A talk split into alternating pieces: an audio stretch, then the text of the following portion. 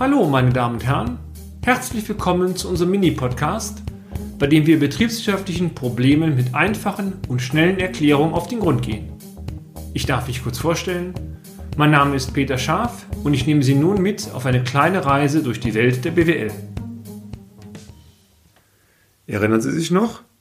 Bereinigtes nette Umlaufvermögen Benhof. Da war doch was. Genau. Das Benhof stellt letztendlich den Teil des Umlaufvermögens dar, der nach Abzug der größten Teile der kurzfristigen Verbindlichkeiten in aller Regel über zinstragendes Fremdkapital finanziert werden muss. Umlaufvermögen abzüglich liquider Mittel, abzüglich kurzfristiger Verbindlichkeiten, zuzüglich kurzfristiger Bankverbindlichkeiten gleich bereinigtes Nettoumlaufvermögen oder auch BENOF genannt.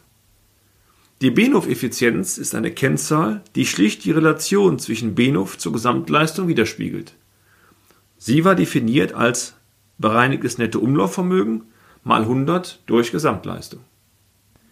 Eine hohe, steigende Prozentzahl bedeutet eine höhere Kapitalbindung und deutet damit auf eine Effizienzverschlechterung hin. Ich denke, dass diese Basics mittlerweile fest zu Ihrem Standardrepertoire gehören. Wenn nein, schauen Sie doch einfach einmal in einer der vorangegangenen Blogs nach. Dort haben wir beides ausführlich erläutert. Aufbauend auf den oben angeführten Sachverhalten wird in manchen Bilanzanalysensystemen, wie beispielsweise der EBIL-Auswertung der Sparkassenorganisation, ein sogenannter Benov-Cash-Effekt ermittelt. Betriebswirtschaftlich basiert dieser Effekt auf der folgenden Überlegung. Wenn sich die Benov-Effizienz im Vergleich zum Vorjahr verbessert, das heißt der Prozentwert sinkt, dann konnte das Unternehmen seine Liquidität verbessern und Cash-Positionen freisetzen. Die Höhe dieses positiven, aber auch negativen Liquiditätseffektes gilt es in Euro zu quantifizieren. In einem ersten Schritt wird daher von der BNOF-Effizienz des Vorjahres die aktuelle BNOF-Effizienz des aktuellen Jahres subtrahiert. Es ergibt sich BNOF-Effizienz des Vorjahres abzüglich BNOF-Effizienz des aktuellen Jahres gleich Veränderung der BNOF-Effizienz in Prozentpunkten.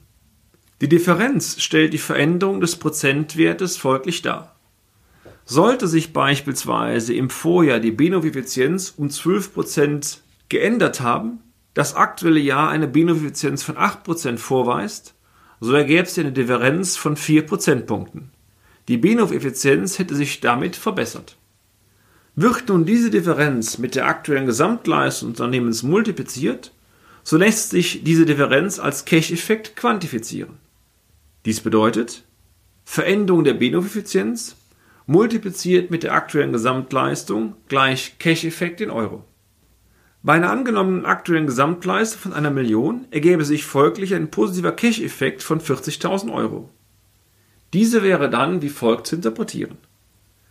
Da es dem Unternehmen beispielsweise durch die Verbesserung des Working Capital Managements gelungen ist, die Relation zwischen BNOF und Gesamtleistung zu verbessern, das heißt weniger Kapital bei gleicher Gesamtleistung zu binden, konnte rechnerisch im Vergleich zum Vorjahr ein Liquiditätspotenzial von rund 40.000 Euro realisiert werden. Der errechnete Betrag visualisiert augenscheinlich, wie heftig sich eine Verbesserung oder auch Verschlechterung der BNOF-Effizienz im Vergleich zum Vorjahr auf die Liquiditätslage des Unternehmens auswirkt. Und damit sind wir auch schon wieder am Ende des heutigen Podcasts. Haben wir Interesse geweckt? Fein. Dann besuchen Sie uns doch einmal auf unserer Homepage unter www.scharf-office.de und schalten Sie auch beim nächsten Mal wieder ein für eine kleine Reise in die Welt der BWL. Ihr Peter Scharf.